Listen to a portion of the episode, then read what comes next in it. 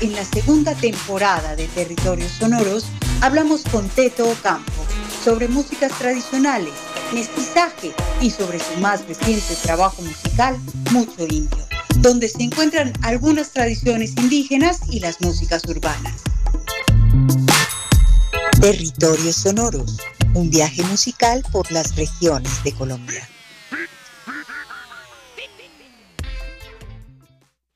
Bueno, hola, yo soy Teto Campo. Em, me dedico a la investigación etnomusicológica y, y también hago parte del, del, movimiento de música nueva, de música de vanguardia de, de Bogotá. Nací en Bogotá en 1969 en una familia muy musical y creo que de ahí me viene no seguí el colegio y me, me, retiré muy pronto del colegio, pero aproveché ese tiempo para poder tocar. Me hice músico, estudiando, estudiando solo y a veces con, con grandes maestros también. Estudié los primeros años con Daniel Vaquero, que, era el, que fue el maestro de los guitarristas clásicos de, de mi generación y de una generación antes. Eh, y después estudié, estudié varios años con él. Y después estudié con un discípulo de él que, se, llama, se llamaba Ramiro Izaza, que después fue el director del conservatorio, de guitarra del conservatorio. Eh, también estudié con Guillermo Rendón, compositor eh, así contemporáneo y muy espiritual, porque él salió de Colombia con su esposa Anielka vivió 20 años en la India, en Rusia, no sé dónde, volvió y montó una escuela en donde enseñaba música clásica con el método clásico, pero en la que enfocaba su actividad en, la, en el trabajo espiritual, que él del que él era completamente consciente, ¿no? Del propio. Y entonces eh, yo creo que ese fue esa fue una gran influencia. Por otro lado estaba la escuela de la escuela de la calle, que creo que es muy importante en la música. ¿no? Como la gente entra a la, universidad y así como los abogados no, no, pueden ejercer si no se han graduado y los médicos no pueden operar a alguien si no se han graduado, los músicos entienden como lo mismo, que si, si no, ya no tienen su diploma, entonces no pueden tocar. Y, y cuando salen a tocar, pues no han estado en la calle, en la calle hay que ¿no? Tocar la salsa, mirar cómo es el sonido, cargar sus instrumentos, trasnocharse, pelear con el ladrón de guitarras, no, no, sé, como hay un, entrenamiento ahí que me parece que es súper clave con la gente que está tocando la música en serio, la gente que está haciendo bailar, y entonces ahí, por ahí me encontré también a cantidades de, de músicos, eh, y me parece, vale la pena resaltar a um, Jaime Mondragón, gran influencia para mí, y ese fue, yo creo que ese es el mejor guitarrista que ha habido en este país, murió ya hace unos 20 años, eh, él era caleño y era ¿no? tremendo, un, ser, un ser verdaderamente eh, dotado de unos dones así. Em, y entonces tocaba boleros, tocaba música popular, tocaba con los dedos, yo también heredé eso, tocaba la guitarra eléctrica con los dedos. Con, y una voz bellísima, era realmente cualquier persona se quedaba boquiabierto oyendo oyéndolo a él. Entonces yo tenía por ahí 13 años y me iba al, al bar de él y su hermano, que se llama Luis Mondragón.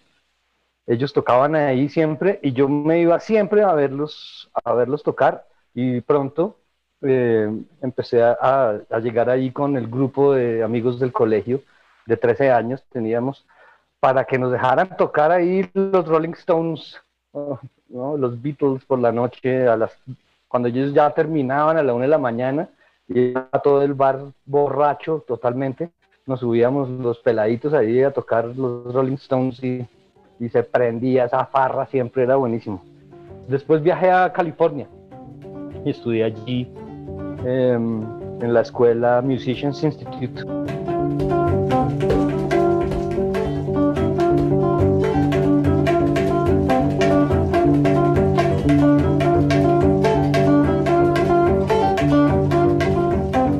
Después de esto regresé a, Bogotá, eh, ya como a los, en los 20 y mm, allí entonces empecé a, tocar jazz. Eso era lo más increíble que me, hubiera pasado. Yo en la vida se me hubiera ocurrido. Pero allá aprendí un poco del lenguaje del jazz, de esto de improvisar sobre acordes y cuando llegué a, Bogotá no había más guitarristas que hicieran eso. Era el único. No había casi grupos de jazz tampoco, era bien, eh, era contada la cosa. Y entonces había unos que, tocaban como el jazz como bien, eh, como tradicionalmente, ¿no? Los estándares de jazz y esto. Pero a mí me, me contactaron los hermanos Sandoval, que tenían un grupo que componía música, música moderna, ¿no? Con solos, improvisaciones, pero, pero no era un grupo de swing, o no era un grupo para imitar a, imitar a Miles Davis y a Charlie Parker, sino no, era un grupo en donde se podía hacer cumbia, se podía hacer eh, todo lo que quisiéramos y, y entonces por ahí eh, también conocí a todos los músicos eh, y participé en todas las, en las grabaciones que había y demás. Y poco tiempo después em, terminé enganchado con Carlos Vives y la provincia, haciendo arreglos primero y después producción y entonces bueno, esto fue ya es otra historia, otra parte de la vida, digamos, em, en la que no, pues el mundo estaba abierto y giré por todas partes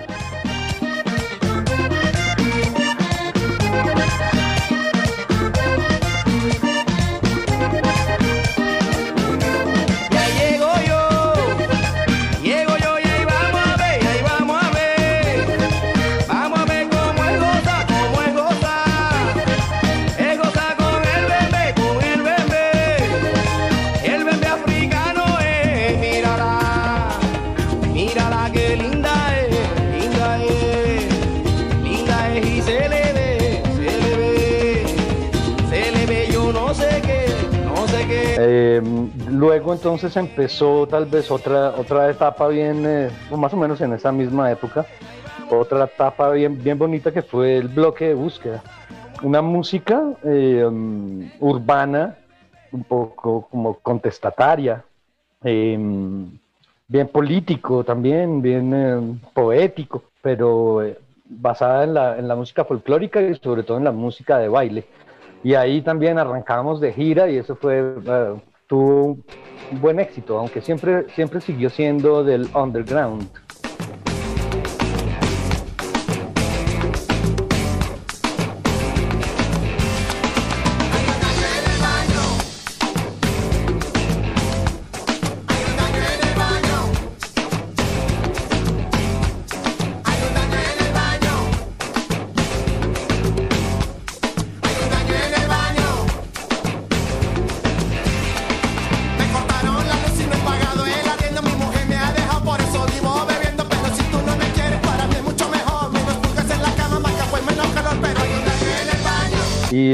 Siguió una época muy, muy bella de, mm, como de encierro, ¿no? Como de, encierro en, el, en la cueva, aprendiendo más, meditando. Y mm, por esta época entonces aparecen los hermanos indígenas y la necesidad de, de tocar música indígena y de reconocerme ahí, sobre todo. Y desde entonces, eso hace unos 18 años, empezó mi búsqueda, mi camino con los hermanos indígenas, con músicos indígenas y eh, casi exclusivamente toco y hago y produzco música indígena.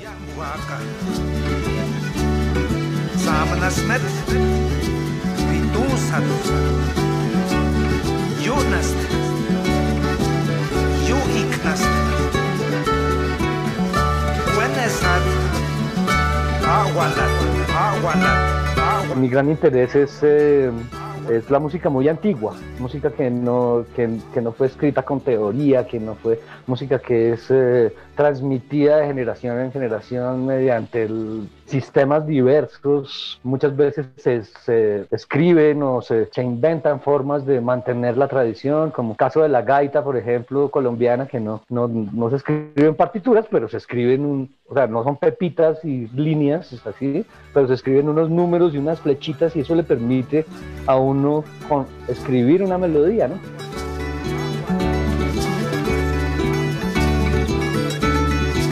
Bueno, la meditación sobre, sobre el aprendizaje, sobre, sobre cómo se enseña la música, sobre cómo se mantiene.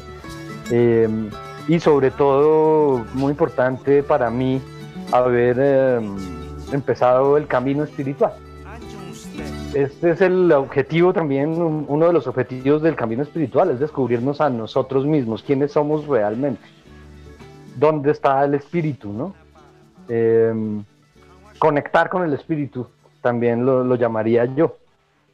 Entonces, bueno, por poner un ejemplo, em, ahora estoy haciendo una música de, basada en un, en un canto de una abuela, de una abuela wiwa.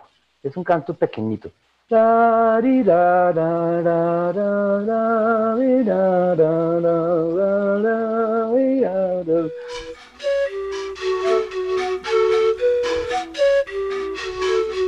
Eh, con en nuestro pensamiento estructurado le falta todo, le falta la sinfonía, le falta la letra, le falta la no sé qué, la danza, las luces, el video, el, pero esta abuela que me cantó era tan tímida que ni siquiera miraba para arriba, así, seguía tejiendo mientras cantaba, cantaba pacífico. Y resulta que después dice que ella cantó la canción de la estrella de agua. La última estrella que aparece en el cielo es de agua. Y ella fue hasta allá cantando.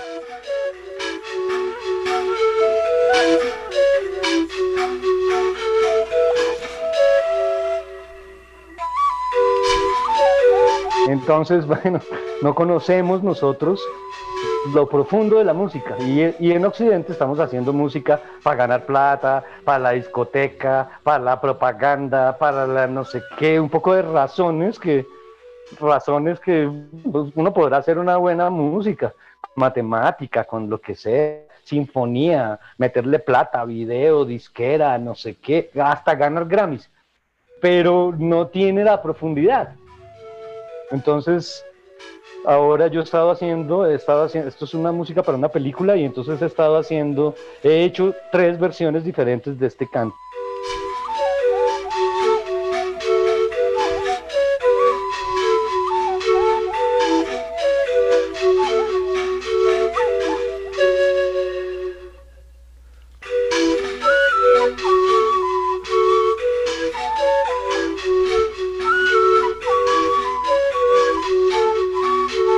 Trabajo que yo hago eh, desde hace varios años se llama diálogo intercultural. Es difícil cuando uno está acostumbrado a dormir con almohadita y cobijita y no sé qué, levantarse con su típico. Es difícil dormir en, el piso, en una hamaca con frío y, comer lo que hay y, y demás. Y pues eso no es lo más difícil. Lo más difícil es es librarse uno de sus preconceptos ahí sociales para entender de verdad la realidad indígena, digamos. Y entonces esto incluye la música, pero la música no está separada de lo otro.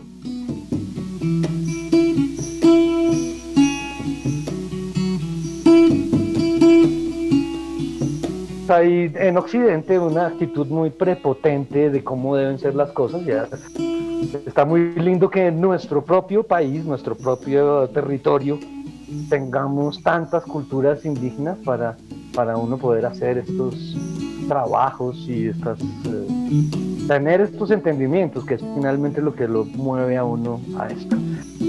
Pero también la música que hago yo para mi propio placer o, para, o por mi propia necesidad resulta ser indígena.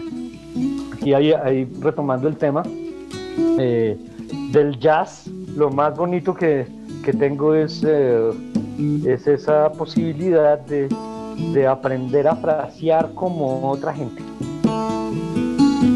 Bueno, Mucho Indio empezó siendo un grupo de política.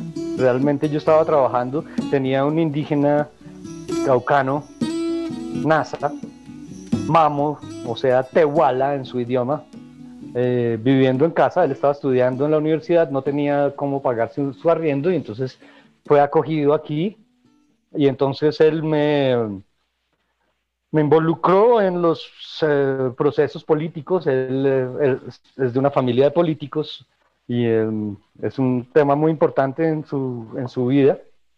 Y, y entonces eh, terminé trabajando en el Partido de los Indios y entonces haciendo política desde el arte, eso era, para eso me, llamaron. Entonces en las convenciones del partido em, y asambleas yo tenía derecho a hablar. Y entonces ese, ese derecho lo ejercía con música y hablando como un artista. Yo iba con el discurso político, pero poético y con músicos en vivo tocando. Entonces tocábamos música NASA, que es una música muy alegre, por más que sea música de guerrero, es música de alegría, de brillo, de luz, increíble para nosotros y para todo el mundo. Y después ya todo el mundo cogía una percusión y sobre la percusión yo echaba un discurso así súper contundente y podía durar una hora hablando. Bueno, planteando, planteando que, que los mestizos también somos etnia, que también tenemos en el ADN, tenemos eh, grabado el chamanismo.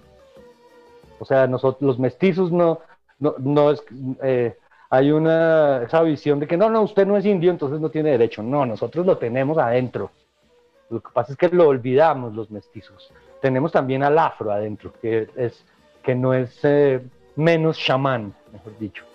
¿Cierto? Y para la música, eso es una riqueza tremenda también, el afro, el afro que hay dentro de nosotros. Y el español que hay dentro de nosotros también lo podemos usar como un poder una visión así científica y demás, eso lo tenemos también. Y tenemos también al indio y tenemos que acceder a eso mediante el diálogo cultural. Y entonces el racismo, el, racismo ha sido muy horrible, sobre todo porque ha sido racismo contra nosotros mismos, porque nosotros somos el negro y también somos el indio y también somos el campesino y también somos el más pobre. Tenemos eso, entonces ser racistas es lo más ridículo del mundo. Entonces esta es la política, la política es la inclusión del otro, es el diálogo intercultural, es sentarnos a usar el poder, los poderes de las etnias que de hecho están dentro de los mestizos. Y mm, bueno, entonces así empezó mucho indio.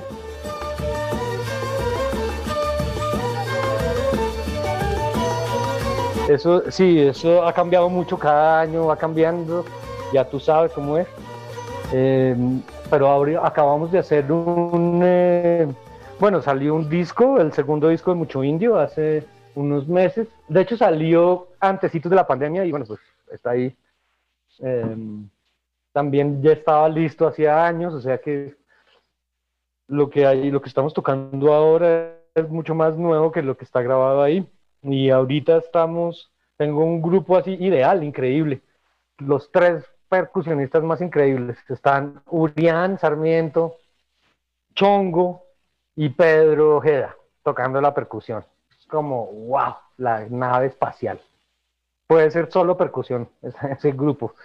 Eh, está Juan Ignacio Herbaiza en la flauta.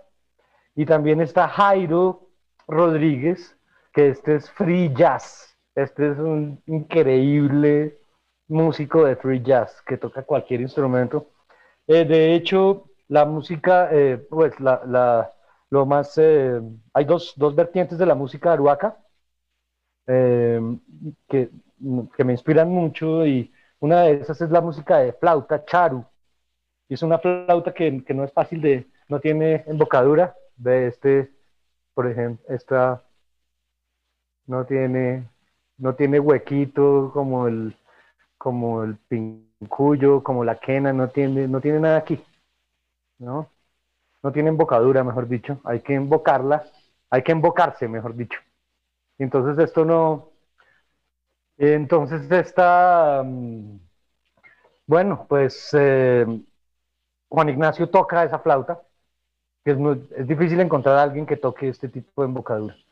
Juan Ignacio es eh, músico de jazz tremendo, improvisador, compositor durísimo, y toca ese tipo de embocadura, maravilloso, puede tocar lo que sea. Jairo también toca esa, flauta. Y también está con nosotros Epiara, que es muy clave, cantante, también toca esas flautas, también ha sido, ha hecho mucha investigación etnomusicológica con los wiwas y en la sierra, los cogis y wiwas. Eh, entonces tenemos varias flautas de esas. Está también Toro, Juan Manuel tocando el cello, o el cinte también, que hace música electrónica Toro, y, y entonces eh, dependiendo de, de, lo que, de lo que vaya, él va tocando el cello. Y eh, Jairo también es contrabajista, entonces es contrabajo, cello, flautas indígenas. Está José Cast, que, es, eh, que también toca todos los instrumentos, toca acordeón, guitarra, bajo, piano. Em, y estoy yo. Y están, están siempre, aunque nunca es, ah, no, siempre es fácil traerlos, los hermanos aruacos que nos, que nos eh, inspiran.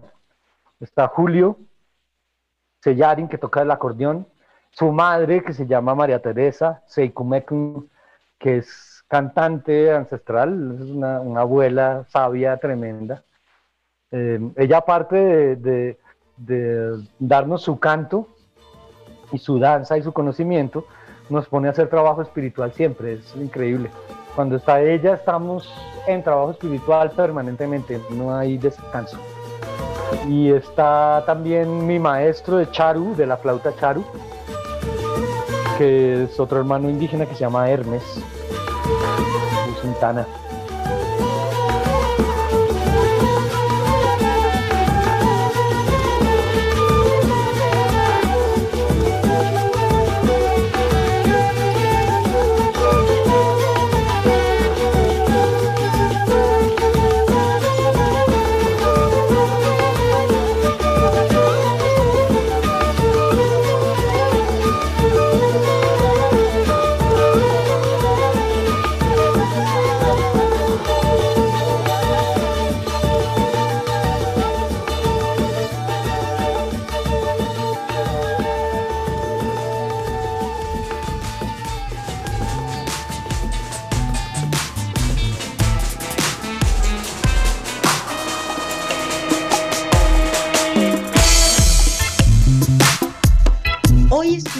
Hablando con Ernesto Teto Campo sobre mucho indio y el diálogo intercultural.